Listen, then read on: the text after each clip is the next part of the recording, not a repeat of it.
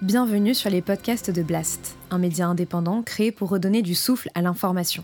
Blast vous propose un autre regard sur l'actualité, à travers des reportages, des décryptages, des enquêtes et des entretiens que nous avons décidé de convertir ici en podcast. Notre ambition Devenir votre média de référence et ainsi peser dans la bataille de l'information qui s'annonce et qui sera décisive. Les podcasts de Blast. Les entretiens de Denis Robert.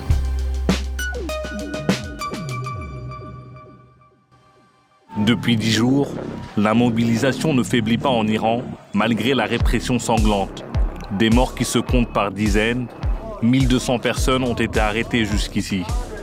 Un mouvement qui a débuté le 16 septembre dernier en réaction à la mort de Marsa Amini, une jeune femme de 22 ans détenue par la police des mœurs, avait été arrêtée trois jours auparavant pour non-port réglementaire du voile. Une génération en colère qui fait tomber le drapeau de la République islamique. Depuis quelques jours, l'Iran s'embrase.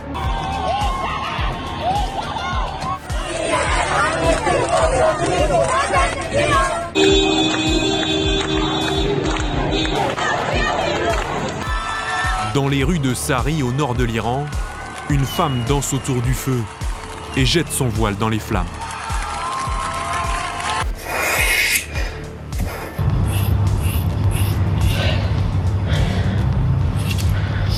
Une jeune fille se coupe les cheveux devant la foule qui crie à mort le dictateur. Un slogan scandé également à Machad et partout dans le pays où une vague de protestations déferle contre le régime. Massa Amini est désormais devenu le symbole de la répression du régime contre les femmes iraniennes. Des femmes à l'avant-garde des manifestations, un geste interdit et durement réprimé par la police des mœurs. Je me dis que c'est le, premier signe avant-coureur d'un craquement véritable. Ce mouvement est beaucoup plus important et beaucoup plus différent par rapport aux autres. On présente l'Iran comme un État religieux, etc., islamique, tout ce qu'on veut, mais c'est d'abord un État mafieux. Il y a une crainte dans toute la région que euh, la révolution iranienne fasse tache d'huile partout. Un changement en Iran va entraîner des changements dans la région. Donc il y a une frilosité, tout le monde regarde en se demandant ce qui va arriver. C'est un tout, tout le monde, mais pas seulement dans la région. Je pense que le monde entier se demande ce qui peut arriver.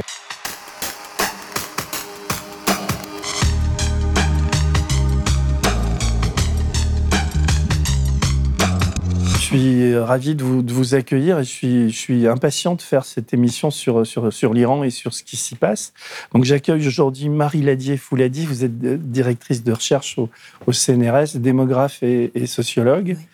Et euh, donc il faut prononcer le D. Saber, vous, vous êtes avocat, euh, né en France mais d'origine iranienne. Absolument. Et vous aussi, j'imagine, d'origine iranienne. Oui, bien votre Nom et, euh, et donc, j'ai envie qu'on. D'abord, je fais un mea culpa au nom, des, au nom de Blast et aussi au nom des journalistes. On, sous-traite euh, d'une manière invraisemblable ce qui est en train de se passer en Iran, à la, à la, fois au niveau humain, les manifestations, les morts, etc., mais aussi au niveau géopolitique. C'est absolument, c'est d'une gravité extrême. Euh, on, parle énormément de la guerre en Ukraine, mais les, événements iraniens sont, sont, à mes yeux, de, même importance journalistiquement. Et donc, les médias français sous-traitent ce qui s'y mm. passe. On a bien sûr euh, on a, on a des, bribes, des échos de ce qui se passe là-bas, mais, mais c'est un, énorme bouleversement. Donc, je voudrais qu'on parle de ça, puisque euh, on se dit que le pays des mollahs et, et, des ayatollahs est sans doute en train de céder ou pas. Euh, vers quoi ça va déboucher, euh, euh, quels sont les, leaders qui peuvent apparaître?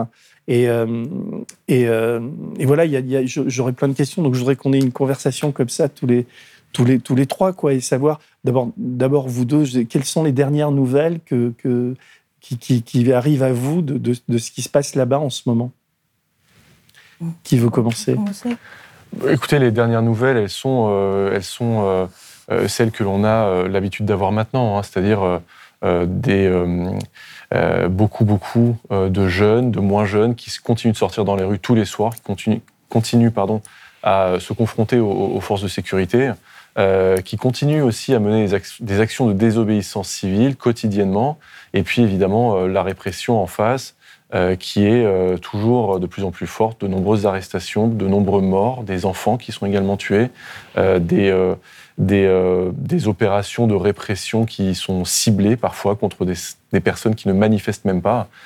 donc les nouvelles sont, sont, évidemment préoccupantes.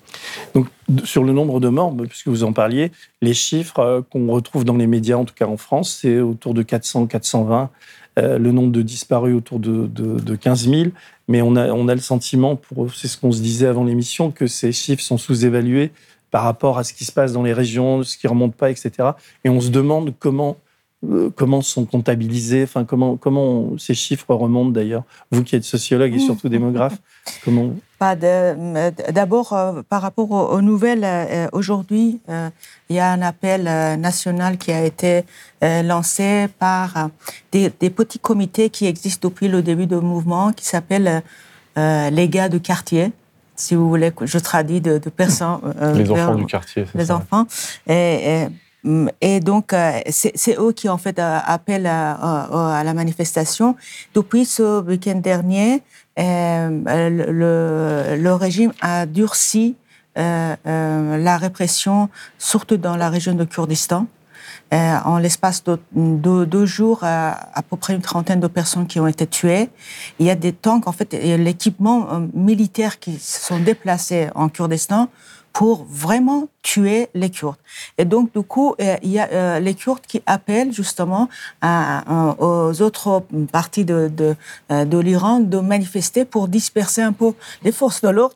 Et donc, du coup, les, les, gars du quartier ont appelé aujourd'hui à une manifestation nationale partout dans les rues où ils peuvent pour effectivement contester euh, la, répression meurtrière euh, dans la région du Kurdistan. Oui, parce qu'on on, l'a vu, enfin, en tout cas, la répression est absolument, absolument terrible. Et, et enfin, peut-être les, les, manifestations en fait naissent principalement au moment des, des enterrements et dans les universités. C'est les deux vecteurs, mais je connaissais pas la cette suite, association. En fait, au début, euh, au début, c'est, effectivement, c'est, le meurtre de, de Massa Amini, Massa Gina Amini. Le 16 septembre. Mm. Euh, elle a été le, arrêtée le 16 septembre parce qu'il euh, y avait des mèches qui sortaient de, de, son voile. Et euh, trois jours plus tard, euh, elle décède. Et donc, on, on, on pense qu'effectivement, elle a été abattue par les forces de, de l'ordre ou les, les, gardiens de, de des morses. Et c'est le 19 septembre, c'est le, le, jour de son enterrement à Sacrès que c'est la ville natale, euh, que ça a commencé. Ce sont les Kurdes qui ont commencé à, euh, chanter le, slogan euh, Femme, vie, liberté en disant qu'en fait, ils vont continuer parce que c'était vraiment injuste. Et donc, ça a pris tout de suite partout dans, dans, dans, d'autres régions, notamment à Téhéran, et par les étudiants. Ce qu'il faut dire, c'est qu'on est, enfin, je ne sais pas comment vous, interprétez ça, mais on est, on est sur une période fatidique en ce moment. C'est-à-dire qu'il euh, il y a eu depuis, euh, depuis 30 ans en Iran euh, moult mouvements populaires qu'on ne peut pas appeler révolution, même si au début on les appelait mmh. révolution. Mais le, ce qui se passe aujourd'hui, c'est sans doute le fruit de tout ce, ce soubassement, toutes ces révoltes mmh. sont, sont concentrées et jamais le, pouvoir, enfin, c'est ce qui apparaît de, de, tous les articles, en tout cas qu'on lit en, en Occident, euh, n'a été aussi fragilisé. Quoi. Même si le, le, pouvoir, à la, à la fois l'ayatollah. Euh, ouais, je, chaque fois je me plante sur les noms. Merci. Et, et, euh, et, Raisi, donc le, le président, ils, ils, sont main dans la main tous les deux. Ça, ça, mais pour l'instant, dans leurs apparitions, enfin publiques, il y en a assez peu, mais dans leurs déclarations publiques, ils restent inflexibles. C'est-à-dire que ils, ils, comment dire, ils concèdent rien. À, ils parlent de terrorisme, ils parlent de tout ça. C'est une sorte d'aveuglement. Je vais vous lire d'ailleurs de euh, Golshite Farani. Ça va, ouais, La formidable comédienne. Elle, elle a, j'ai relevé ça dans un entretien qu'elle fait dans, dans 20 minutes. Euh, et où elle, dit que le gouvernement islamique est un monstre qui saigne et que les, les, les molas sont un concert qu'il faut couper. Alors, sa citation exacte, c'est euh, euh, on lui pose la question pensez-vous que la situation va s'arranger en Iran? Elle répond cette fois, je crois que oui. Jusqu'à maintenant, j'avais toujours répondu non. Pendant 39 ans, toute ma vie, je disais on ne sait pas, mais cette fois, je dis oui, un grand oui.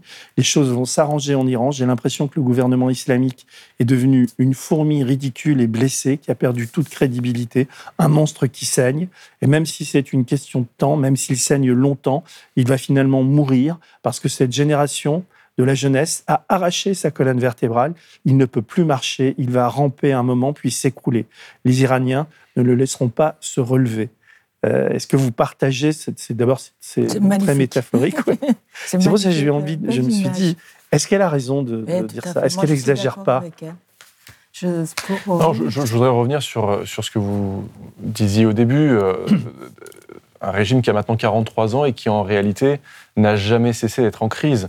Euh, dès les débuts de la Révolution, il y a eu une crise interne parmi les nouveaux, euh, les nouveaux maîtres de l'Iran, puisqu'il faut rappeler aussi que l'Ayatollah Khomeini avait le soutien euh, d'une partie des mouvements de gauche euh, avant de commencer à les, à, les, à les persécuter. On a eu ensuite huit ans de guerre qui, qui finalement s'est arrêtée dans des conditions très difficiles, évidemment, pour l'Iran et pour l'Irak. Euh, une guerre que l'Ayatollah Khomeini, lui, ne voulait pas arrêter. Mais parce que, déjà à cette époque, ils avaient bien conscience que euh, les promesses qui avaient été faites pendant la Révolution ne seraient jamais respectées.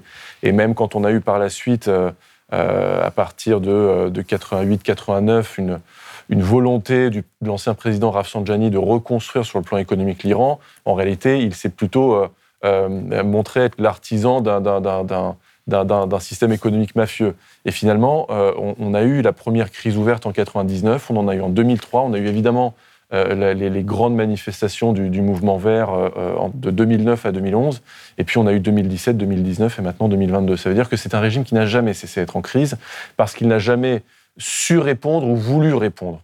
Aujourd'hui, enfin, nous, on pense que c'est parce qu'il n'a jamais voulu répondre aux aspirations des Iraniens. Et d'une certaine manière, on, peut, on peut penser que c'est un régime qui, euh, euh, euh, qui oui, comme dit, dit c'est un monstre qui s'est construit, qui a voulu se construire comme ça et qui a pensé pouvoir euh, gouverner l'Iran à coups de bâton. Et finalement, la, la jeunesse d'aujourd'hui, mais je dirais même la jeunesse de 1999 avec les, manifestations estudiantines, euh, c'est euh, c'est- une jeunesse qui n'a pas changé d'état d'esprit quant à la réalité de la situation en Iran. La vraie question, c'était de savoir s'il était possible, évidemment, un régime euh, totalitaire comme, comme celui de, de la République islamique, est-ce qu'il était possible de se révolter et est-ce qu'il était possible de trouver une unité nationale autour d'un projet commun et un projet commun qui est celui évidemment de la liberté et de la démocratie parce que les revendications aujourd'hui sont très claires là-dessus et évidemment aussi le droit pour chacun de choisir euh, euh, et pour chacune surtout de choisir de, porter ou non le, le foulard puisqu'en réalité c'est le symbole du régime Massi Alinejad qui est euh, l'une des principales on peut quand même la qualifier de, de- de- de leader de l'opposition, l'une des leaders de l'opposition. Elle compare le, le foulard au mur de Berlin. C'est un mur de Berlin. Et parce qu'on parle de, de l'Iran, il faut que les, les gens aient en mémoire que l'Iran, c'est un, un immense pays euh, du Moyen-Orient et Mm. qui compte euh, sur place 85 millions d'habitants, mais il y a une diaspora de, de- de 10 millions à l'extérieur qui aujourd'hui, d'ailleurs, dans cette, dans cette révolution, ce qu'on peut, on peut appeler ça révolution, sans sans je- sur les mots. C'est un mouvement révolutionnaire. elle, elle, elle informe parce qu'il y a tout le problème de, de, de l'information. Comment et, et alors euh, aussi c'est un pays qui est grand comme quatre fois la France, Mm. donc qui est, et qui est très important dans l'équilibre. Pour l'instant, ça fait 40 ans qu'on vit, que le Moyen-Orient vit avec un avec des Iraniens dont on dit qu'ils financent le terrorisme, qui sont un peu soutenus par le Qatar, enfin et puis par d'autres, par les enfin Mm. tout ça est assez trouble, mais mais l'équilibre, enfin l'équilibre même, enfin qui est quand même très guerrier, euh, il y a une sorte de stabilité. Et donc, tout le monde a les yeux rivés dans, dans- au Moyen-Orient Mhm. aussi sur ce qui se passe en ce moment, parce que si le régime des mollahs et de l'ayatollah s'effondre, Mhm. ça change toute la donne. Moi, C'est je pour ça que- d'ailleurs que les Iraniens au pouvoir en ce moment disent oui, c'est les Américains qui tirent les ficelles, c'est toujours le même, euh, la, la même histoire, sauf que là, on peut, on peut très clairement dire que c'est pas le cas. Moi, je- Allez-y. Euh, merci. Euh, je- dirais que cette stabilité, elle, a toujours été précaire et le régime islamique a apporté une, euh, une- plus d'instabilité que de stabilité. Euh, dans les années 70, les relations entre l'Iran et l'Arabie saoudite n'étaient pas faites de confrontation. Les relations de l'Iran avec l'ensemble de ses voisins n'étaient pas faites d'une confrontation sunnite-chiite comme les, les, les, les- les ayatollahs ont, Mhm. voulu l'instaurer. Les relations, je dirais même, entre le Shah d'Iran et Saddam Hussein, qui déjà gouvernait Non, c'est vrai. c'est pas- via Hassan al-Bakr, Mm. euh, elle n'était pas de, de- de cette sorte. Il y avait eu un contentieux sur, euh, sur euh, le fleuve, vous savez, qui sépare l'Iran de l'Irak. En Iran, on l'appelle l'Arvanjoud, en, en Irak, on l'appelle le Châtel arabe. Ça s'était réglé avec les accords d'Alger, ça s'était pas réglé à coup de à coup d'armes à feu, à coup de, à coup de missiles. Donc, euh, on avait quand même, euh, on a quand même un, un régime qui est au contraire source d'instabilité. Alors, effectivement, il faut jouer avec, avec cette instabilité, il faut essayer de la gérer. Et pour l'ensemble des pays de la région, l'Iran n'a pas été un réel partenaire. Euh, vous évoquez le Qatar, mais parce que l'Iran et le Qatar euh, partagent un gisement euh, gazier qui est celui de, South Pars. Mm. on a également le régime des ayatollahs qui a voulu imposer sa loi chez les chiites en Irak, en Syrie avec la minorité alawite du, clan Assad, au Liban avec le Hezbollah, et puis même d'ailleurs avec l'ensemble des, organisations terroristes palestiniennes. Donc de ce point de vue-là, on ne peut pas considérer que le régime des Mollahs était source de stabilité, au contraire. Moi, j'ai une autre analyse. Euh, je pense qu'en fait, euh, c'est vrai que euh, peut-être on doit rappeler que la, République islamique a, été instaurée en Iran suite à la révolution de 1979. donc en, février 1979. Et c'est pas la gauche qui a soutenu l'instauration de la République islamique, une partie peut-être de gauche euh, qui a soutenu, euh, euh, qui était avec le mouvement roméniste, mais qui, cette partie de gauche était bannie par l'autre partie de gauche qui, qui les dénonçait comme des, traîtres. Et, d'ailleurs, l'autre partie de gauche qui les dénonçait ont été réprimés violemment. On peut dire qu'il y avait une gauche plus religieuse et une, gauche plus non, athée. Non, c'était une gauche qui était pro-soviétique, euh, hmm. euh, le parti Tudé, qui, avait vraiment une ancienneté importante, de, euh, mais qui avait une lecture assez euh, assez molle de, la situation et en même temps euh, penser qu'il fallait effectivement, puisque euh, l'arrivée au pouvoir des, des Mollahs avec Khomeini peut-être arranger également l'Union soviétique, j'en sais rien, mais c'était dans, dans, cet esprit qu'en fait... Ils ne croyaient, pas les, croyaient pas les Mollahs capables de gouverner. Peut-être. Peut-être qu'ils croyaient qu'ils pouvaient éventuellement... Mais ce, ce parti Tudé a été banni par l'autre parti de gauche que cette partie de gauche, elle, a été violemment réprimée hmm. euh, en 82 avec euh, l'autre partie de, des Moudjahidines du peuple, qui est une organisation euh, militairo-idéologique qui prenait également pour une société musulmane, mais peut-être sans, sans Mollah, sans, le, sans l'éclair, et, et qui, ont, à, partir de, des, des années 80, des 82-83, donc, euh, ils, se sont débarrassés de, l'ensemble de ces oppositions. De, de Quand vous dites ils, c'est les Mollahs et c'est l'ayatollah et Khomeini Voilà, c'est hmm. Khomeini euh, avec euh, l'ensemble en fait, système qui s'est, qui s'est débarrassé en, fait, en, les emprisonnant. Il y a une, vraiment les, premières vagues de, de départ de, l'Iran commencent en, en 81-82. Et c'est là que sont fondés les, les, gardiens de la Révolution Les gardiens de la Révolution étaient fondés en 79, euh, en mai 79, parce que euh, euh, euh Khomeini et les, ses partisans ne faisaient pas confiance en l'armée qui était fidèle au régime monarchique. Et, donc, du coup, ils ont dit qu'on va, on, va créer une armée pour nous. Et religieuse, qui dépend directement de l'ayatollah. C'est une armée qui s'appelle, en fait, en, en persan, c'est l'armée des gardiens de la révolution islamique. Et donc, ce euh, sont eux aujourd'hui, ils sont 190 000 hommes à peu près, ou 200 000 C'est ce qu'on dit. C'est une estimation, parce qu'ils ne déclarent jamais les chiffres c'est une estimation, mais c'est assez compliqué, euh, c'est assez complexe ah ben, C'est vrai que quand on commence à mettre le nez dans, et qu'on essaie de comprendre, c'est pour ça que vous êtes là. mais je, je, voudrais, je, vous laisserai poursuivre, je m'excuse, on dit tout le temps que j'interromps mes invités, mais c'est une question très importante, les, les, gardiens de la Révolution, parce que la répression aujourd'hui, les morts, etc., ce sont eux les premiers responsables avec les milices locales, parce que qui, le régime tient grâce à ces gardiens de la Révolution. C'est les Bassidji, hein, ce qu'on appelle les Bassidji. Les Bassidji, ça, signifie, les, mobilisés, mais euh, qui sont environ, euh, on peut, après certains chiffres, un million en Iran, et euh, qui viennent souvent des, milieux assez modestes, assez, assez populaires, et qui effectivement interviennent souvent d'ailleurs. Quels sont les rapports entre les Bassidji et les gardiens de la Révolution?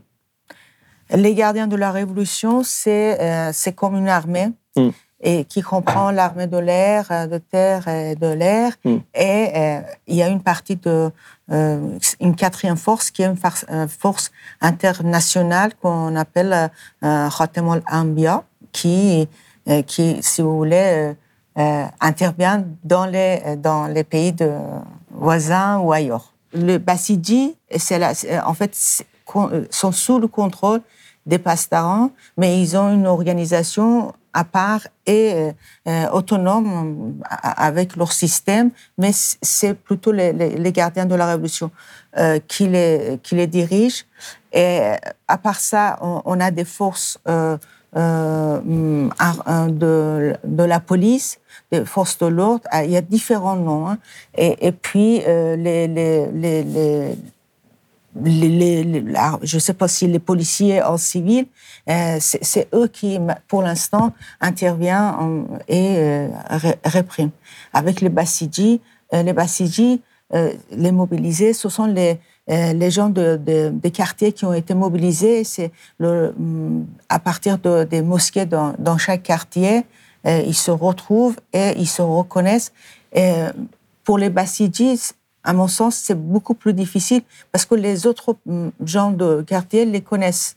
Donc, ça va être assez compliqué pour eux pour réprimer. Donc, j'imagine que c'est d'ailleurs qu'on vient dans d'autres, euh, dans les quartiers pour réprimer.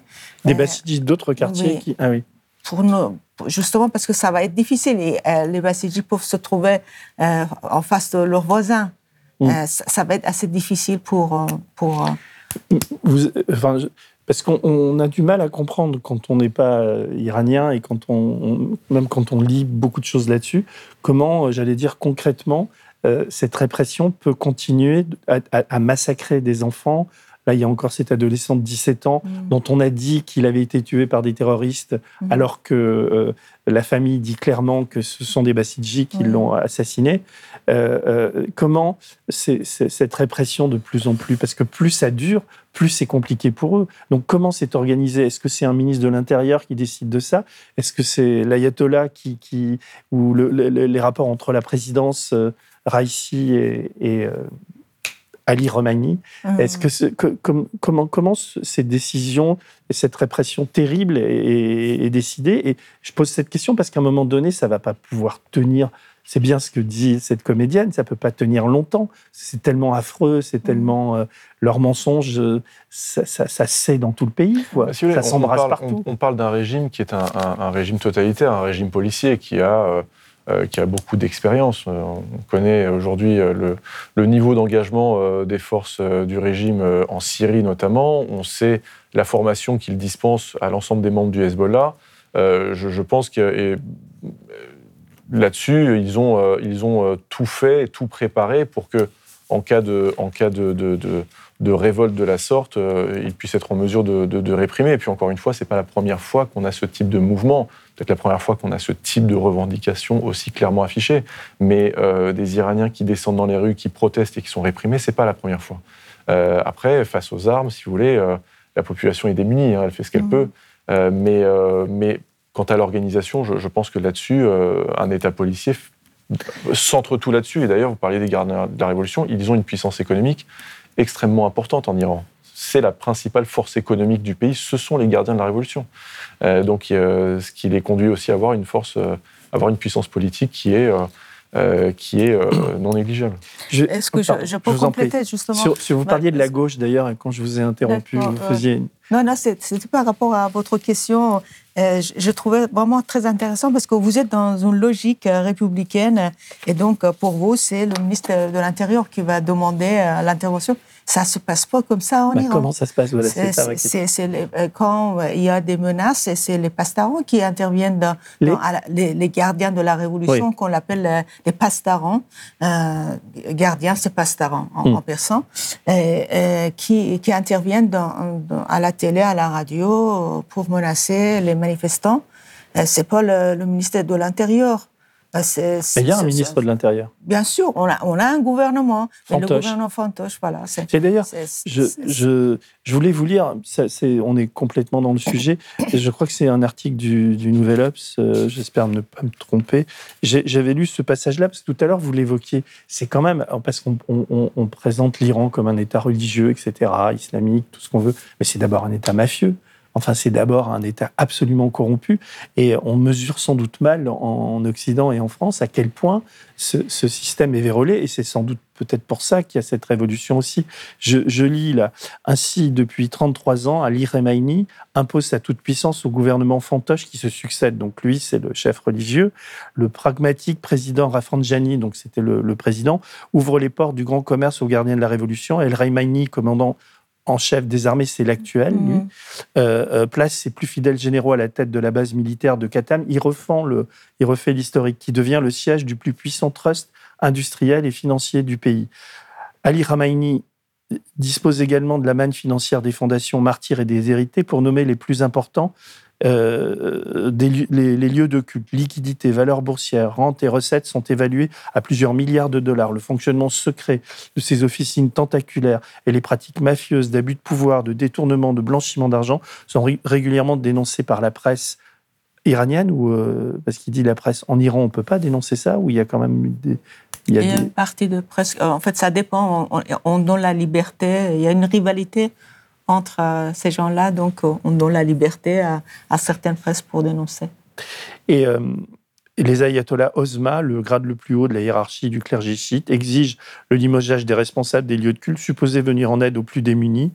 Rameni les ignore, il protège ses fidèles, dont euh, Shari, aux commandes des fondations. Ancien juge et procureur, ce dernier envoyé à la potence les contre-révolutionnaires, les corrompus, etc.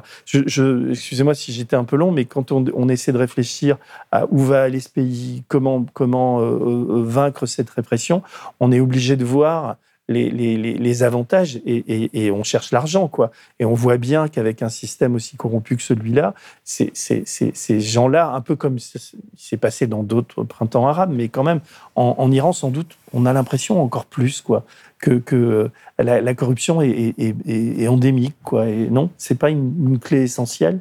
Si, si, si, Le régime est très corrompu et vraiment euh, à, la fois euh, et sa, son entourage, qu'on appelle le bureau Beit Rahbari, c'est la maison de, du guide, mmh. si, je veux traduire, mais c'est plutôt un bureau, si vous voulez, euh, qui contrôle.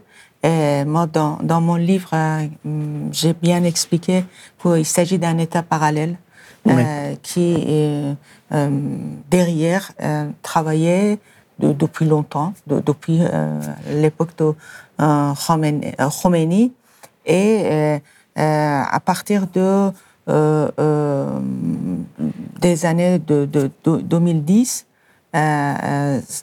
cet parallèle commençait à vraiment intervenir plus régulièrement dans, les affaires internes et euh, avec euh, euh, après la signature de l'accord nucléaire en 2015 entre l'Iran et les groupes de 5 les groupes de 5 4 plus 1 ou 5, et, les, pays occidentaux.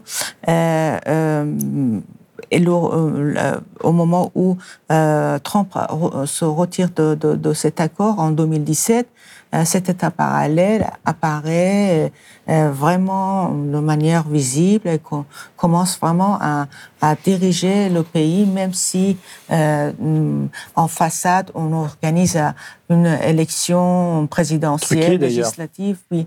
Ça aussi, c'est plutôt, en fait, c'est donner plutôt un argument euh, à l'étranger, comme quoi il y a des élections en Iran, euh, le pouvoir est légitime, alors que derrière, euh, c'est Khamenei à la tête de cet État parallèle en compagnie des pastarans, les gardiens de la révolution, qui dirigent le pays je, voudrais réagir. il, faut, il, faut, il faut saisir une chose, c'est qu'un État totalitaire ne, ne, se met pas en place sans corruption et sans clientélisme.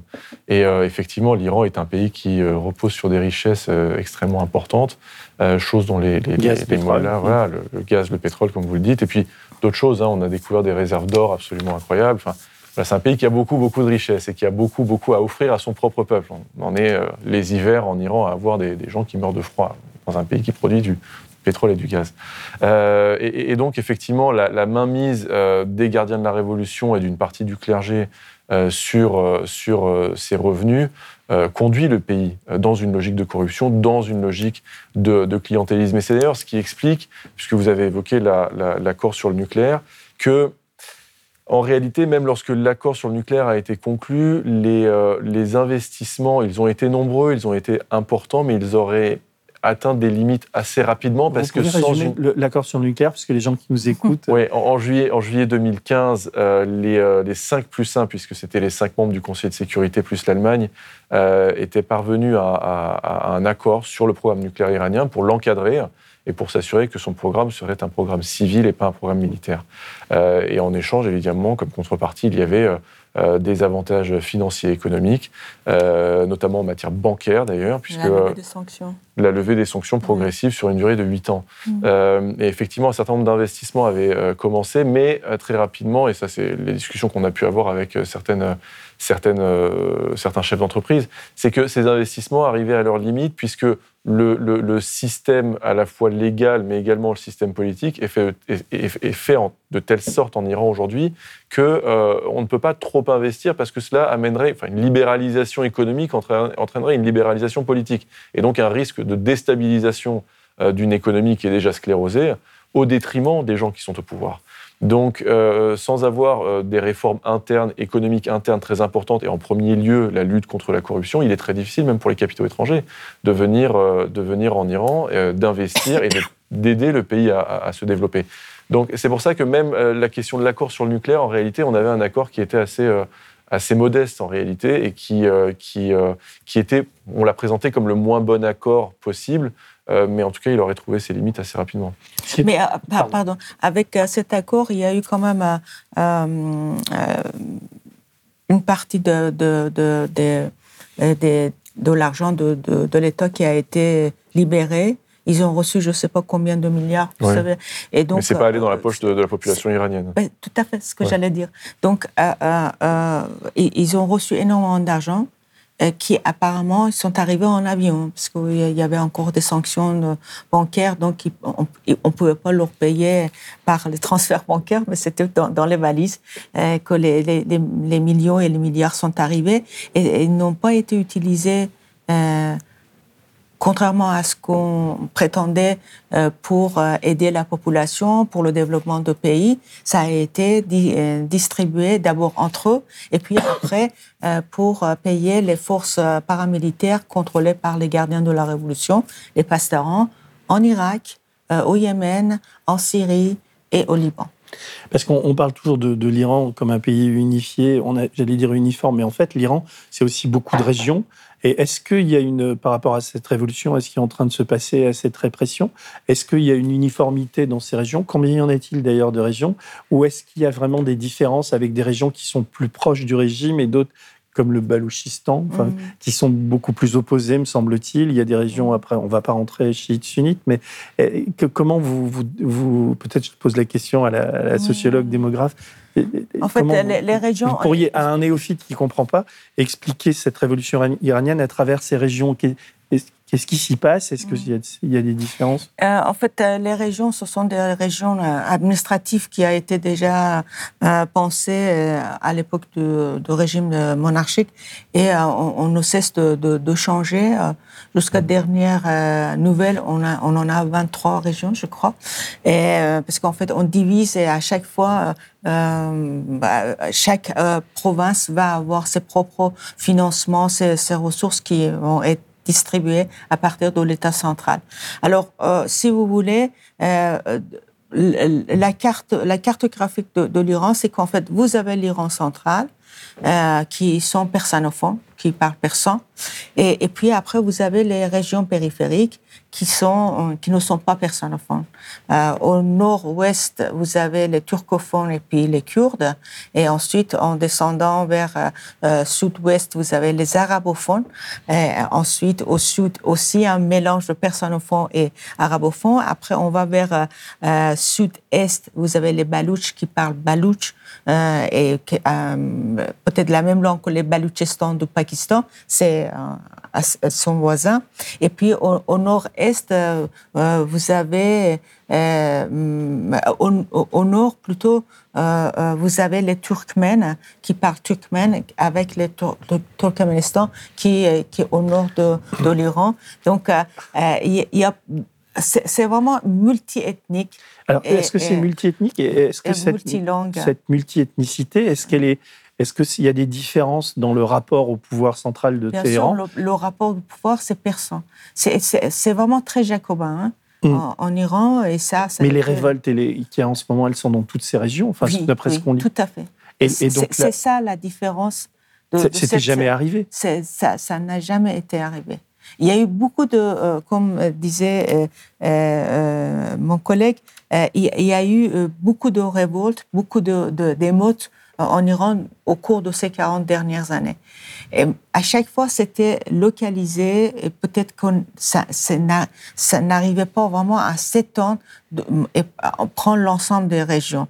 En 2009, par exemple, euh, je pense que là, les, spectateurs peuvent se, souvenir parce qu'en fait, c'était suite à une fait, fraude électorale euh, qu'en euh, en, juin 2009, euh, les, les, électeurs iraniens se sont soulevés, révoltés en disant où est mon vote? Il y a eu énormément, il y a eu 85% de, de votants, et puis euh, c'est Rafsanjani qui avait gagné. Alors que... Euh, non, c'était en fait, euh, il y avait Ahmadinejad qui, oui, Ahmadinejad, qui était le, président sortant, qui était candidat. Et qui a bourré les urnes, en quelque sorte. Qui face à Amir Hossein Moussavi, qui était aussi le premier ministre de, régime précédent. Hmm. précédent. Non, non, de régime de Khomeini. Khomeini bon, ça va, même si vous vous plantez. Je suis... Non, c'est Khomeini, Khomeini.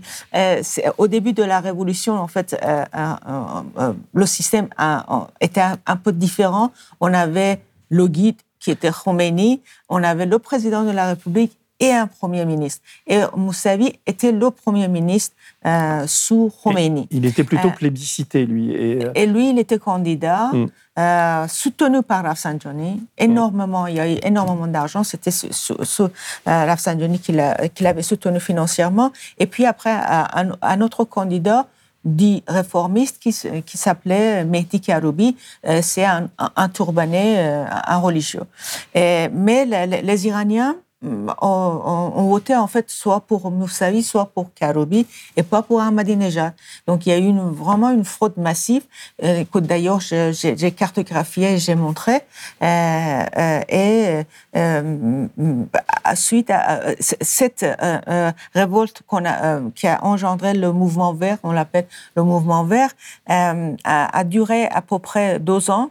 mais par exemple, c'était dans les grandes villes ou peut-être les villes moyennes.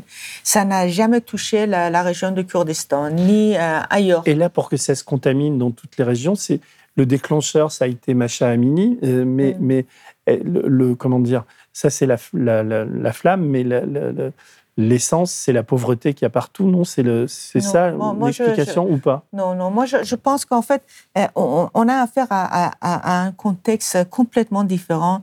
Et ce mouvement révolutionnaire se distingue véritablement dans sa forme, dans, dans sa composition des, autres euh, euh, révoltes ou soulèvements hein, qu'on a, qu'on a pu noter euh, au cours de ces 40 dernières années. Il faut, il faut rappeler que ces derniers mois, déjà avant le meurtre de Massa Amini, il y avait très régulièrement des mouvements de grève dans différents secteurs professionnels en Iran. on a eu des grèves des, des, des, chauffeurs de camions, on a eu des grèves dans certains euh, certains milieux de l'industrie euh, pétrolière. On a eu des grèves de professeurs. Donc toutes les, catégories socio-professionnelles euh, se sont à un moment donné révoltées et ont, eu des, revendications. Et, tous ces mouvements ont été les antichambres en réalité de la, de la, révolte, la révolution que, que l'on connaît aujourd'hui. Et puis on a eu des manifestations en novembre 2019 qui ont été réprimées très très durement, puisqu'on parle de plus de 1500 morts en une semaine. Euh, et c'était des, euh, émeutes euh, de disons des émeutes de la faim, des, émeutes liées au triplement du, prix de, l'essence, qui a touché directement les, milieux populaires, les milieux populaires qui étaient censés au début de la révolution islamique, ils étaient censés être, elles étaient censées être la, base sociale du régime. Ça veut dire qu'en 2019, cette base sociale du régime s'est définitivement coupée du régime. Donc, on a eu, je, dirais, une évolution des revendications et, une aggravation des tensions entre la société civile et le régime qui aujourd'hui atteint son paroxysme avec le meurtre de, de Massa Amini cette question du foulard, en réalité, en Iran, est le plus petit dénominateur commun pour tous les Iraniens. Mm. Euh, vous voyez donc, euh, alors effectivement, l'ensemble des, euh, régions aujourd'hui se sont, se sont soulevées, mais parce que pendant 40 ans, chacune a eu des revendications qui n'ont pas été satisfaites. Est-ce qu'il y a des régions qui font plus sécession que d'autres, qui sont sur le point de faire sécession, ou est-ce que quand même les gardiens de la Révolution et l'État central continuent à contrôler Le, le régime essaye d'agiter cette menace. Et je, euh, je pense que la, répression au Kurdistan, qui est euh, concomitante à euh, une intervention militaire des gardiens de la Révolution dans le Kurdistan irakien, cette fois-ci, contre des groupes indépendantistes kurdes iraniens, n'est pas étranger à la volonté de, de, créer des tensions et de créer soit peut-être un risque de guerre civile, soit en tout cas euh, tenter de convaincre l'ensemble des Iraniens que si la, la, contestation se poursuit, elle peut conduire à un morcellement de l'Iran. C'est quelque chose qui a toujours été agité euh, par, euh, par les mollahs. Moi, je, en fait, je veux vraiment distinguer ce mouvement des autres, parce qu'à mon sens, vraiment, c'est un, nouveau type de, de, mouvement révolutionnaire, osons le, le mot. c'est qu'en fait, c'est vrai qu'il y a eu euh, énormément de... En fait, on était dans, dans un contexte de crise depuis euh, plusieurs années, et surtout euh, en 2017-2018, la première euh, émeute a déclenché d'abord dans, le dans la grande ville sanctuaire de, de, de 8e imam chiite à Mashhad, euh, qui a après pris une partie importante des provinces et n'a pas touché Téhéran, euh, et qui a été réprimé violemment. C'était pour des revendications économiques, euh, mais euh, le, durcissement de, la répression euh, a fait qu'en fait euh, les gens escondaient des, des, slogans assez durs contre le régime, mais les revendications étaient purement et simplement économiques. Et puis après, ça a continué. Il y a eu énormément de, comme disait mon voisin, et il y avait énormément de, grèves de la part des, ouvriers, de la part des instituteurs, de la part des, euh, mm, retraités. Et, si on, regardait, d'abord, les ouvriers demandaient leur salaire euh, qui n'était pas payé depuis des mois. Donc, c'était une revendication économique. Et imaginez un ouvrier qui travaille pendant six mois, qui ne reçoit pas son salaire. Donc, le degré de, de, la corruption, il faut imaginer. tout à l'heure, c'est qu'il y, y, a de la pauvreté, il y a les gens ont faim. C'est le euh, ferment de la révolution. Mais pardon. Et puis après, les instituts qui demandaient la revalorisation de, leur salaire et de leur pension retraite, et les retraités également, qui demandaient euh, une régularisation de, paiement, de virement de leur salaire, de, leur pension. Parce que c'était pareil, les, retraités ne recevaient pas euh, régulièrement, mensuellement, leur pension. Et il s'agissait vraiment des générations qui travaillaient âgées de, euh, entre 30 ans et 50 ans, en, âge de, de et puis après les retraités qui étaient euh, plus âgés, euh, qui, manifestaient, qui, euh, étaient humiliés, vraiment humiliés, parce qu'en fait, la réponse du régime était encore la répression, était aller chercher les leaders, les emprisonner, arrêter et puis réprimer de manière générale. Et par exemple, en 2019, c'est la hausse de prix de, de, de l'essence qui a déclenché euh, euh, la, la, révolte. Alors, euh, et qui, qui, a été vraiment violemment réprimée. pendant une semaine, le, le, régime a coupé l'Internet, blackout, et tue en silence. Mmh. et comme disait mon voisin, c'est, on, a entre 300 et 1500 personnes tuées. Ça dépend de, de des sources qui, qui, ont pu vérifier l'ensemble de, de ces euh, personnes qui ont été tuées, sans parler de, nombre de blessés, sans parler des gens qui ont été arrêtés. On ne connaît pas leur nom. Hmm. Alors, on dit 15 000, mais... 15 000, c'est pour en ce moment. Oui, euh, en, 2019, on ne sait pas.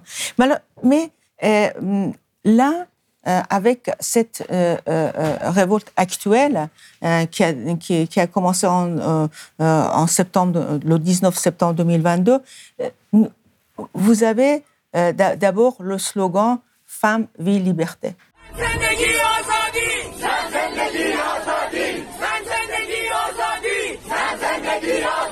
Ce n'est pas euh, pain, euh, où est mon salaire, euh, rendez-moi en fait. Mais même les hommes disent ça d'ailleurs.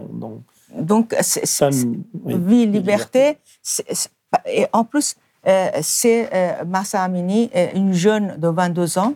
Et, moi, je, je pense qu'en fait, il y a des indignations, il y a une frustration sur euh, qui s'inscrit dans un contexte de crise euh, économique important, l'humiliation des parents de ces générations nées euh, en, en, 2000 et 2010, parce que tout ce qu'on entend dès le début de ce mouvement, c'est que bravo les générations nées des années 2000. En fait, ils se reconnaissent ils se reconnaissent, ils s'identifient euh, d'appartenir à une génération particulière née dans les années 2000 et 2010. Et euh, si on regarde, la plupart des, gens qui aujourd'hui manifestent et qui ont commencé à manifester à Téhéran ou ailleurs sont âgés de 12 à 24 ans. Hein. Mhm. Ce que j'appelle les générations Z, génération qui est hyper connectée, comme ici, hyper connectée parce que, en fait, si vous voulez, cette génération, a évolué et c'est euh, Instagram a beaucoup aidé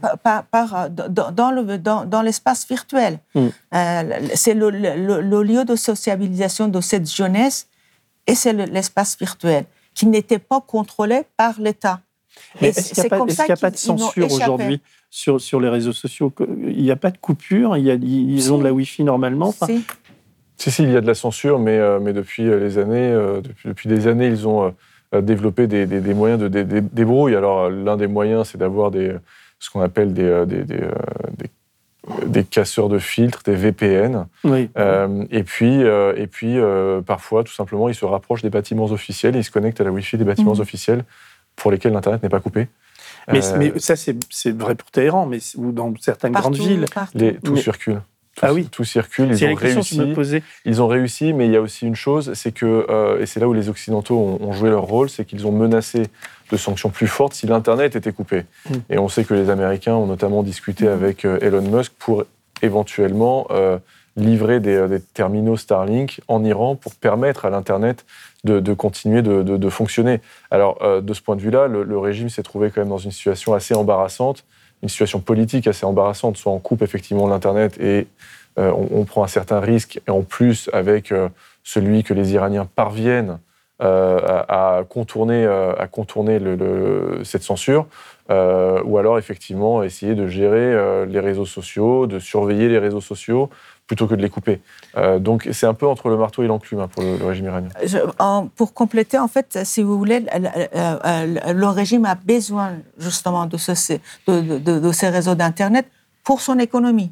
Il peut pas, euh, euh, une semaine en 2019, quand il a occupé, ça, ça lui coûté des milliards et des milliards de, de, de, de dollars euh, pour le gouvernement parce qu'il y a énormément de personnes qui travaillent avec Instagram, les réseaux sociaux, avec son téléphone portable parce que le, régime n'a pas véritablement, en fait, l'économie iranienne n'a pas véritablement la capacité de créer d'emplois. Il y a énormément d'emplois euh, qui se qui se, crée, qui se fait créer euh, grâce à justement Internet et le téléphone portable. Et donc, euh, en, coupant le téléphone l'Internet et le téléphone portable, donc il, prive énormément de mmh. gens. donc, il ne peut pas se, se, permettre. Alors, donc, pour un peu contrôler le, mouvement révolutionnaire, de temps en temps, il se permet éventuellement de ralentir un peu les réseaux sans couper euh, mais euh, comme je vous ai dit, cette génération Z est aussi malin parce qu'ils sont vraiment hyper, euh, ils, connaissent très très bien comment ça fonctionne la technologie et ils peuvent très bien s'échapper avec l'aide de, la diaspora iranienne qui effectivement envoie les, modes d'emploi, comment échapper, contourner. Justement, c'est une question essentielle pour que cette révolution aille à son terme et il faut que les gens continuent à être informés. C'est le problème que vous souleviez. Je voudrais savoir comment, euh, à l'intérieur de l'Iran, est-ce qu'il y avait une. vous parlez de dictature, donc ça veut dire qu'il n'y avait pas de presse réellement indépendante ou que ceux qui écrivent ou ceux qui filment euh, se retrouvent emprisonnés, etc. Quel est l'état des lieux Aujourd'hui, quand on allume sa télé en, Iran, on tombe, on tombe sur, sur, sur quoi? Enfin, il y, a, parce que je lis des choses édifiantes euh, sur ce que dit la télé officielle. C'est pas, est-ce qu'ils ont accès Excusez-moi, est-ce qu'ils ont accès aussi, par exemple, Iran International, la chaîne qui est à mm. Londres, qui, qui, est 24 heures sur 24, qui informe? Est-ce que les Iraniens adultes, euh, âgés, enfin, etc., ont accès à ce type d'information? Ou est-ce que c'est c'est vraiment la jeunesse qui informe? Enfin, comment ça se joue localement et. et euh, c'est pas qu'il n'y a pas une presse indépendante. Vous savez, on dit toujours que le, problème, c'est pas. Euh, c'est pas la, liberté d'expression, c'est de savoir s'il y a la liberté après l'expression. Euh, et c'est comme ça que très régulièrement, des journaux ont été fermés, puisqu'ils avaient pris des, des risques en sortant soit des enquêtes, soit des articles, soit en prenant des positions contre, contre le régime. Donc les journalistes iraniens en Iran s'efforcent d'être aussi indépendants que possible, mais ils sont soumis à des pressions. Un certain nombre d'entre eux d'ailleurs sont en, prison, euh, tout comme d'ailleurs euh, les avocats, euh, comme toutes ces, personnalités en Iran qui participent au mouvement de la société civile. Pour la, la, question des médias, c'est un peu différent parce que je pense que pour des raisons simplement techniques, on ne peut pas en Iran créer une chaîne et, et, pouvoir diffuser les informations qu'on voudrait. On peut pas faire blast en Iran, quoi. essayez, pourquoi pas? Essayez. Euh, mais euh, mais euh, en revanche, effectivement, à l'étranger, des, des, chaînes de télévision sont apparues. Alors, ça a dit il y a très longtemps, mais ça a été facilité avec l'arrivée d'Internet. Alors, Iran International en fait partie. Il y a Manoto TV aussi qui est basé à Londres. Et effectivement, Iran International est très suivi parce que, d'après ce que j'ai compris, le, le, moyen de diffusion était fait de telle sorte que euh, le régime ne pouvait pas euh, le censurer et ne pouvait pas euh, ça, parvenir à le fermer parce qu'au niveau satellitaire, apparemment, c'est une chaîne qui est, qui est je dirais, inatteignable en fait. Et c'est la technologie occidentale qui a été mise en place justement pour contourner le, risque de, fermeture de, cette chaîne. D'accord. Vous vouliez intervenir là-dessus Non, non, ça. je me posais la question des, des leaders. Est-ce que, parce que pour qu'une euh, je, pense à l'après, si, si on vous écoute, vous-même, vous pensez, on ne veut pas faire de prospective, mais le, régime est, quand même, même si en, termes de communication, il laisse rien transparaître, il est quand même plus que fragilisé, donc il peut, il peut s'effondrer. Donc j'imagine qu'en Iran, un certain nombre de, personnes, de leaders euh, euh, commencent à exister, peuvent capitaliser autour d'eux des, suffrages ou des, adhésions. Est-ce que le, cet après est pensé? Est-ce que des leaders se dessinent? Est-ce qu'ils peuvent prendre la parole? Qu'est-ce qui pourrait faire vaciller euh, je l'appelle Roménie. Les, seuls leaders qu'on a aujourd'hui, c'est pas des leaders à proprement politique, je dirais plus des leaders d'opinion. Euh, on parle de Massi Alinejad, qui est une journaliste féministe qui a euh, fourni un travail. en prison. Non, elle, non, non, elle, elle est, euh, elle est à l'étranger, elle est aux États-Unis. Ah non, c'est l'autre. C'est Nasrin Sotoudeh qui est avocate, qui est en prison.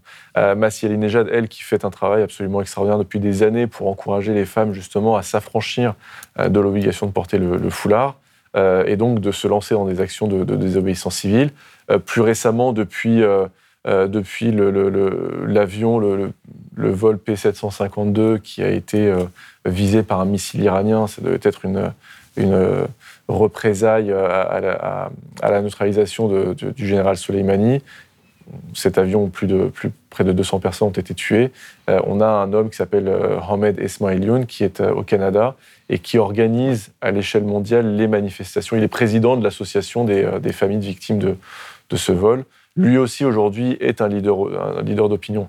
Dans une certaine mesure aussi, euh, il y a une personne qui a beaucoup d'audience, c'est le fils du Shah d'Iran, qui lui, depuis 43 ans, s'inscrit dans un projet démocratique. D'ailleurs, il n'a pas du tout de, de revendications. Euh, on a euh, maintenant un, un, ancien footballeur, Ali Karimi, Mm. Euh, qui, euh, qui était euh, à Dubaï, qui visiblement a quitté Dubaï et serait maintenant aux États-Unis, et qui a soutenu la, la, la, la, révolte de façon très importante via Twitter. Et vous me tendez une perche là parce que on reparlera des leaders après, parce qu'après je vais oublier sur l'équipe de foot. Moi, je, le fait qu'ils donc là au Qatar à la Coupe du Monde, ils n'ont pas chanté l'hymne, et donc je me suis dit tiens, quand je les ai vus, j'ai trouvé ça assez courageux. Mais en lisant et en m'informant là-dessus, j'apprends que euh, ils sont euh, ils sont conspués quand même en, Iran parce que les Iraniens les trouvent pas du tout courageux mhm. et trouvent qu'ils n'ont pas pris la mesure de, de, de, la révolte, contrairement d'ailleurs à, à la, jeune femme qui, qui faisait de l'escalade qui a enlevé son turban, qui a été menacé. Il y en a Donc, euh, oui, l'équipe de foot, euh, c'est ça, quoi. Ils sont pas. Euh, Parce qu'en fait, d'abord, effectivement, dans d'autres sportifs, on, fait quand même des gestes. Il y en a une femme courageuse. je ne sais pas quel sport elle exerçait, mais à l'intérieur de l'Iran. Elnaz, elle s'appelle, la gymnaste. Elnaz, oui, c'est qu'elle. Non, à l'intérieur de l'Iran, c'était une compétition. Vous vous souvenez, je ne sais pas, elle euh, enlève, euh, elle, elle remporte euh, le prix avec la, médaille d'or. Hein. Au moment où on, lui donne sa médaille, elle enlève son foulard. Elle est à l'intérieur de l'Iran. Ah Et voyez la, le courage de cette femme-là. Et les Iraniens attendaient effectivement que les, les, footballeurs aient exactement le, le, même courage au moins de refuser d'aller voir Raisi, qui est le président mm. hein, de la République, euh, avant leur départ pour, euh, pour euh, Qatar. Ils, sont, allés, quand même, et ils, en plus, ils se sont, ils l'ont serré la main, ils, ont, ils se sont fait filmer. Apparemment, il y a eu beaucoup de joie et, on lui a offert même le maillot de, de l'équipe de l'Iran et les Iraniens ne, partent Alors, la, question était de savoir si au moment de l'hymne national, ils poseraient ou non le genou euh, à terre. Ils l'ont pas fait, mais euh, des images euh, ont, filtré avant-hier, je crois, où en fait ils l'ont fait avant le début du match, mais que ce sont les, autorités iraniennes qui ont demandé aux autorités qataries de ne pas filmer ces manifestations-là. ah oui. Ouais, ouais. donc après, c'est vrai que les Iraniens attendent, attendent et à juste titre que l'équipe nationale de foot, parce que c'est pas un sport euh, comme un autre finalement. Le foot dans une compétition mondiale où on sait que plus de 2 milliards de personnes peuvent être devant leur écran mm. euh, pour regarder les matchs, ils, avaient une, ils attendaient de, de, de, ces joueurs une manifestation beaucoup plus claire que seulement le fait de ne pas chanter l'hymne. Alors, ils n'ont pas chanté l'hymne, mais on a malheureusement l'un des attaquants de, l'équipe nationale, Mehdi Toremi, qui a euh, déclaré hier ou avant-hier, je crois, que euh, il n'était pas euh, politique et que, euh, et que ceux qui voulaient soutenir l'équipe nationale devaient la soutenir, ceux qui ne voulaient pas ne la soutiendraient pas. sa propre mère, avant le début de, la compétition, a fait une sortie en disant qu'elle espérait que son fils marquerait des buts, mais qu'il il les dédierait aux, victimes d'un attentat qui a été commis à côté de Shiraz par une mmh. petite cellule de Daesh, plutôt que de les dédier à l'ensemble des victimes. Mais on a quand même eu l'un des, l'un des joueurs en, conférence de presse avant le début de la compétition arrivé au Qatar, qui a euh, fait une déclaration en disant euh, je euh, vous savez, en Iran, quand on commence, quand on prend la parole, on dit toujours au nom de Dieu. Mm. Et il a commencé son propos en disant au nom de, du Dieu des arcs-en-ciel, en mémoire. en ah mémoire. ça, c'était plutôt gonflé, quoi. Oui, parce que c'était une pensée pour ce petit Iranien de 10 ans, mm. Kian Pirfalak, qui a été, qui a été assassiné. Mm. et qui, euh, dont on a des vidéos et qui, voulait devenir inventeur et qui avait créé un petit objet euh, dont le but était de, créer des arcs-en-ciel. Mm. Euh, et donc, donc voilà. Et il a également fait part d'un message de, solidarité à l'égard des familles de victimes. Mais on n'a pas un message clair aujourd'hui, comme on a pu le voir, et moi je pense à ça. alors je ne sais plus quelle Coupe du Monde c'était, mais il y avait, je crois que c'était en 2006, un début de, enfin non, il y avait une guerre civile en Côte d'Ivoire et on avait euh, toute l'équipe de foot de Côte d'Ivoire qui s'était mise à genoux devant les caméras pour demander euh, à, l'ensemble des, Ivoiriens de déposer les armes et de, se mettre autour de la table pour discuter. C'est vrai qu'on aurait, on aimerait voir l'équipe iranienne faire la même chose. Mais là, là, dans ce que vous dites, euh, ce que je relève aussi, c'est que le Qatar fait une forte pression sur, sur l'équipe. Euh, euh, donc ça veut dire que le, le, Qatar continue à soutenir de, la République islamique. Comment? Complice de la République islamique. Voilà, mais donc il n'y a pas de le, régime et le régime actuel est soutenu euh, par le Qatar. On, mm. l'a vu là, mais c'est une, une, vieille histoire entre eux. Par la Russie aussi. La Russie mm. continue à avoir des, des échanges économiques. L'Iran a mm. vendu des drones. La Russie a, armer. ça veut dire que le pays tient aussi grâce à ça. Le régime peut s'effondrer si, à l'extérieur, ça, ça, commence à craquer. Euh, je sais que Emmanuel Macron a, eu des propos plutôt avenants à l'égard des, femmes qui se révoltent. Il est, traité de clown, le clown de l'Élysée dans la presse, iranienne.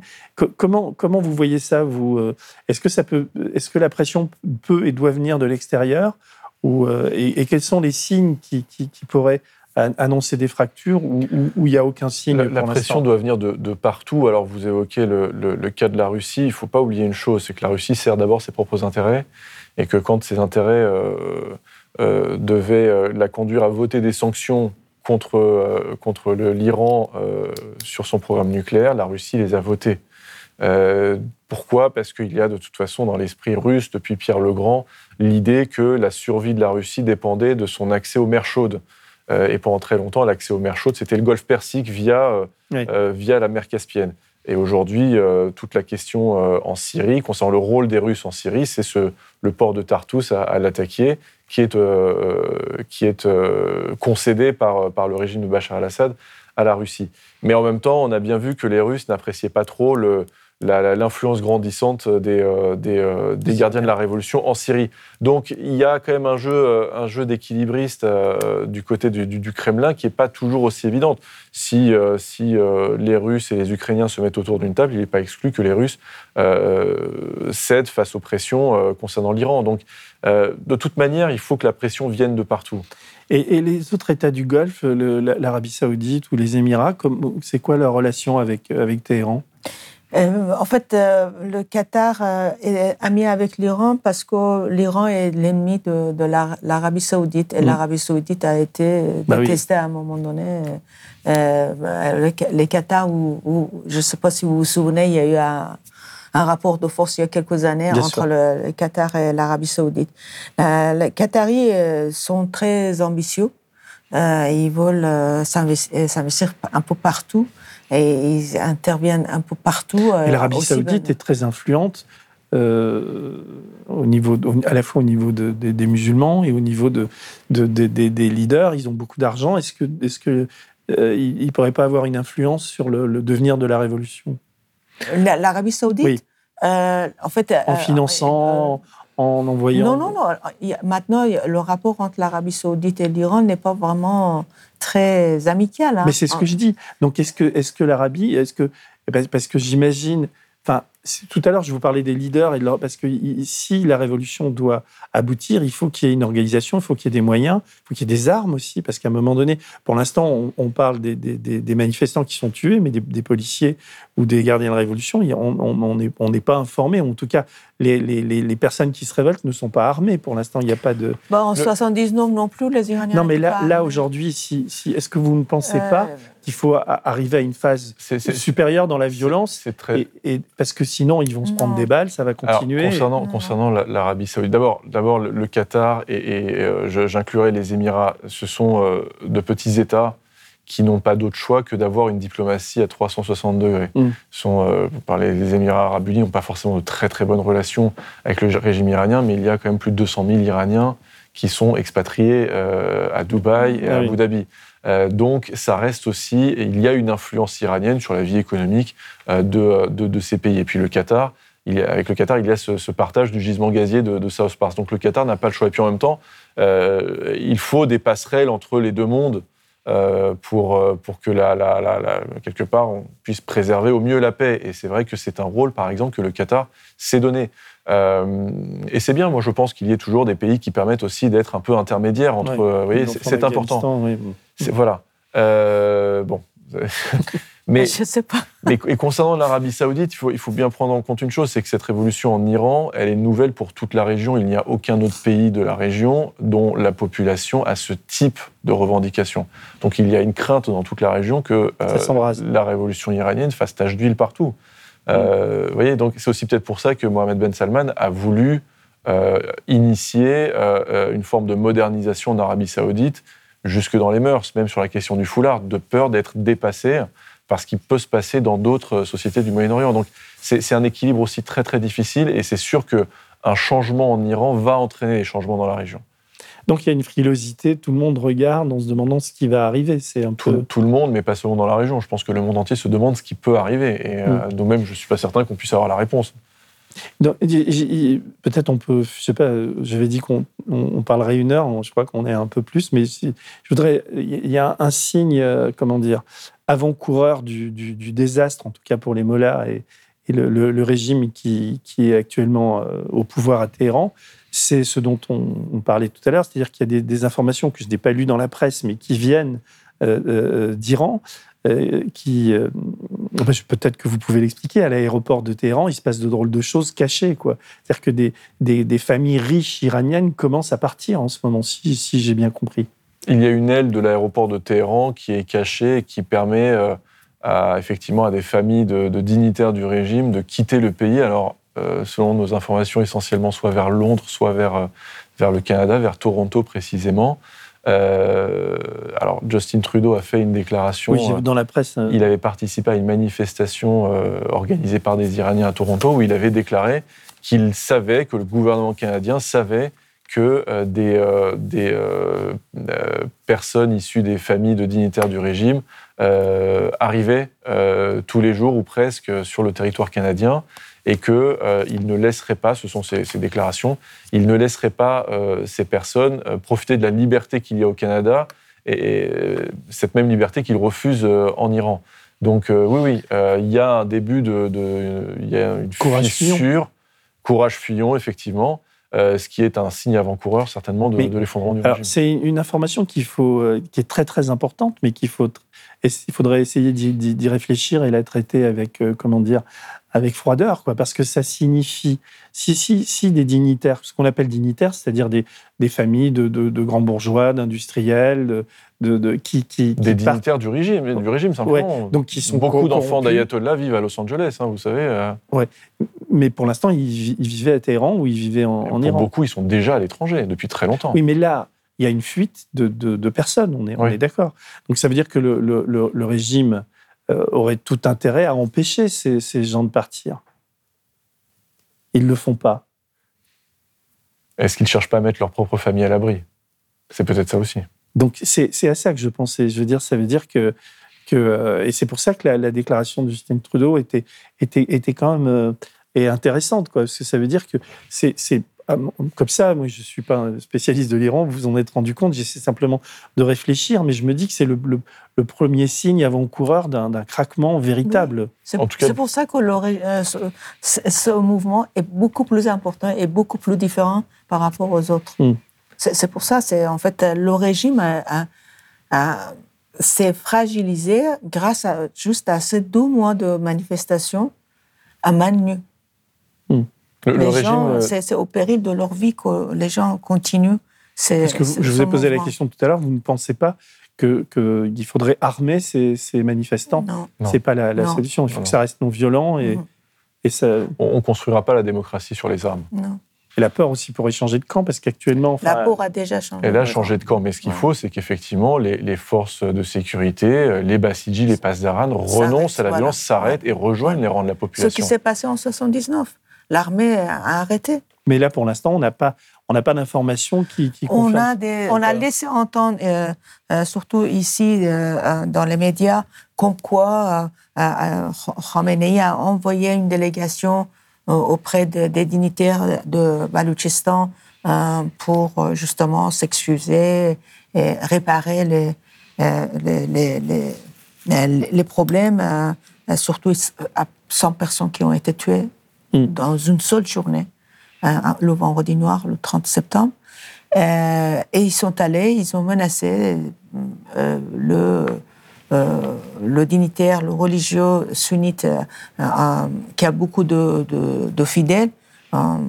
Si tu continues, on va, on va, on va aussi peut-être. Euh, Et autrement, peut-être il y a une autre histoire qui s'est passée au Kurdistan, non Avec un général qui a été. Parce que le, le- comment dire, l'effritement peut venir aussi du Kurdistan, puisqu'ils sont très remontés, évidemment, contre, contre Téhéran. Et euh, il ne peut pas y avoir d'alliance possible de ce côté-là? Alliance entre qui et qui? entre les, les, les, les, manifestants et puis, euh, et puis les Kurdes. à Non, non, le Kurdistan est vraiment très compliqué parce qu'en fait, il y a eu sais. déjà une guerre euh, au début de, de, Mm. de la de l'instauration de la République islamique, les Kurdes étaient, les, les, les- euh, étaient, le, étaient le seul peuple qui n'ont pas participé au référendum pour la République islamique. D'accord. Et depuis, euh, le régime a pris vraiment une, euh, euh, la haine de, de, de, de ce peuple. Et, et, euh, entre 80 et 86 ou 87, il y a eu une guerre civile, un- un- une, une répression violente des Kurdes en Kurdistan, Mm. l'Iran. En même temps que le- l'armée et les gardiens de la révolution euh, luttaient, euh, étaient occupés par le conflit entre l'Iran et l'Irak. C'était en même temps. Donc, euh, euh, en fait, c'est vraiment une région réprimée et ils ont beaucoup, beaucoup peur parce qu'en fait, euh, cette région a, a une histoire importante. Deux organisations, pour l'instant, deux organisations politiques euh, euh, assez populaires euh, parmi les, les Kurdes, euh, qui sont également euh, euh, ils ont des bras armés, donc ils peuvent intervenir. C'est, en fait ces deux organisations qui ont résisté au moment où, où les, les gardiens de la révolution ont attaqué les, les Kurdes entre 80 et 85, 86-87. Et, et donc, euh, il y a une potentialité de la part de cette région et son peuple euh, dont on- le régime central euh, craint beaucoup. En, en, Ku- en Baloutchistan, il y a eu aussi de la part de, de la population, mais beaucoup moins, euh, c'est plutôt les chefs des tribus, parce qu'en fait, l'organisation sociale assez tribale euh, en, en, Baloutchistan. Et on dit euh, qu'en fait, il y a eu des, des brigades euh, militaires qui ont été soutenues indirectement ou directement par l'Arabie saoudite pour euh, affaiblir le, le Et régime. et il y a un leader en Baloutchistan, c'est euh, comment il Amin, non Malavi Abdoulhamid, Oui. qui, commence à, à- avoir une influence certaine. En tout cas, on le présente, il est très Il est, il est- il est assez co- compliqué parce que je, je- en 2021, il a, il a appelé à voter pour Raisi. Mais là, là, Et- il a pris là, il a position. Il a toujours, complètement il a changé. toujours une position toujours- complaisante avec le régime. Quelles sont ses motivations? Je ne sais pas. Alors on pourrait, euh, à la lumière de ce qu'il dit ces derniers temps, on pourrait penser que ce serait aussi pour couvrir et protéger la communauté sunnite, puisque c'est un, c'est un, un- Il y a beaucoup moins de sunnites c'est un modèle que- sunnite et pas chiite. Mm. Euh, mais c'est vrai que les, les positions qu'il a récem- récemment prises sont des positions qui euh, viennent au soutien de la population. Alors Ah en oui. premier lieu du Sistan Baluchistan, précisément parce que c'est un- une région qui paye un tribut extrêmement fort. Et ensuite, euh, voilà, certainement aussi peut-être parce que euh, il a conscience lui aussi maintenant que ce régime est en train de s'effondrer. Et ce qui est en fait intéressant par rapport, en fait, moi, je, euh, je, pense qu'en fait, sa position est assez ambiguë. Et et- et de- depuis, en fait, justement, le massacre des, Balouches le, le 30 septembre, et il a complètement changé de discours.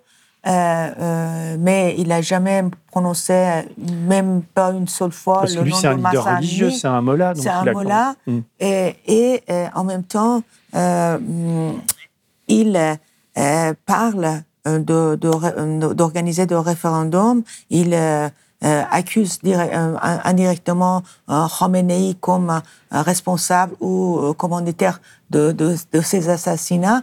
Et ce qui est intéressant, là, il ne parle pas en tant que Baloutch, mais en tant Il que leader, de, au nom leader, de, oui. leader euh, euh, national. Et même sur, le plan, national. sur Oui. le plan religieux, il a dit une chose qui a beaucoup frappé. Il a dit ni les chiites ni, ni les sunnites ne peuvent imposer aux gens d'aller au paradis. Voilà. Ce qui signifie que la vertu ne peut pas être enseignée, ne peut pas être imposée. Voilà.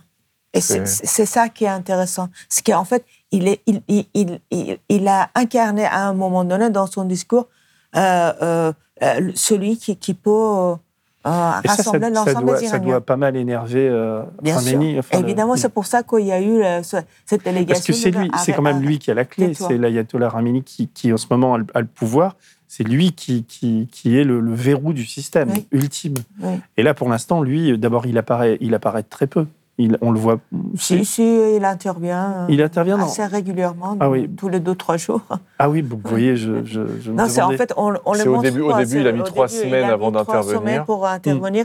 On disait là, il qu'il fait était comme si rien malade, qu'il était mort. Non, il, il dit qu'en fait, ce sont les Israéliens et les Américains. Ah oui, c'est ça. Non, mais qui C'est a- un complot occidental. oui, ça, c'est ce que j'ai. Toujours, il continue. Et Dites-moi- justifier la répression. C'est ma, ma, ma dernière question, je vous la pose à tous les deux. Je- je- bon, vous êtes tous deux, tous deux iraniens, donc j'imagine que vous avez des retours du, du pays, des gens qui vous parlent, des amis. Et- et quels- quels sont, quel, quel est l'état d'esprit là-bas? Est-ce que c'est plutôt la peur, l'espoir, l'angoisse Comment vous, recevez les informations euh, qui vous reviennent de là-bas? Le- les sentiments, je dirais, sont, évidemment euh, très, euh, très forts et, vont un peu dans tous les sens. hein. C'est évidemment la, peur, les préoccupations, l'espoir, la colère, la révolte, mais également la solidarité, en même temps la joie. Euh, la joie de voir tout le monde se mobiliser de cette façon-là, de retrouver les Iraniens dans une unité qu'ils n'avaient plus connue depuis quand même plus de 40 ans. Euh, donc tous les, les sentiments et toutes les émotions sont, euh, sont extrêmement mêlés. Pas de résignation Vous, vous Ah, pensez non, pas pas non, non, non, c'est, plutôt de l'espoir. Évidemment, beaucoup de chagrin pour euh, ces vies perdues, les, les gens qui ont été emprisonnés. Euh, mais euh, la colère également, mais beaucoup d'espoir. D'accord.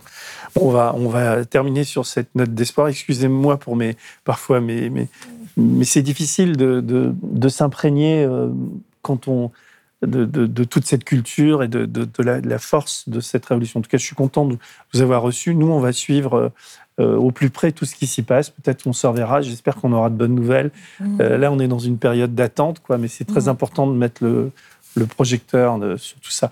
Donc là, je, je, je, je parle aux gens qui, qui nous écoutent. Si vous voulez qu'on continue à faire des émissions comme celle-là, puisqu'on ne parle pas beaucoup de, de l'Iran dans les autres médias, euh, soutenez-nous, faites des dons, abonnez-vous. C'est très important pour Blast. Surtout qu'à la fin de l'année, c'est défiscalisé. Euh, donc, euh, on donne 100 euros, on en récupère 66, et puis ça aide à des journalistes à faire leur travail, ce qui est pas plus mal, quoi. Et ben, je vous remercie infiniment de Mhm. m'avoir consacré un peu de temps, et puis on va suivre ça de près, et puis bonne chance pour, pour tout, quoi. Au revoir. Merci. Merci beaucoup. Si vous avez aimé ce podcast, s'il vous a été utile, n'oubliez pas de nous mettre des étoiles ou de le partager autour de vous sur vos réseaux sociaux. Blast est un média indépendant, et si tous nos contenus sont en accès libre, c'est grâce au soutien financier de nos blasters et abonnés. Pour nous soutenir, faites un nom unique ou mensuel et rendez-vous sur blast-info.fr. Blast, c'est aussi une web télé disponible sur YouTube et Peertube et présente sur tous les réseaux sociaux. Alors suivez-nous et pour ne rien rater de nos contenus, abonnez-vous sur notre chaîne YouTube.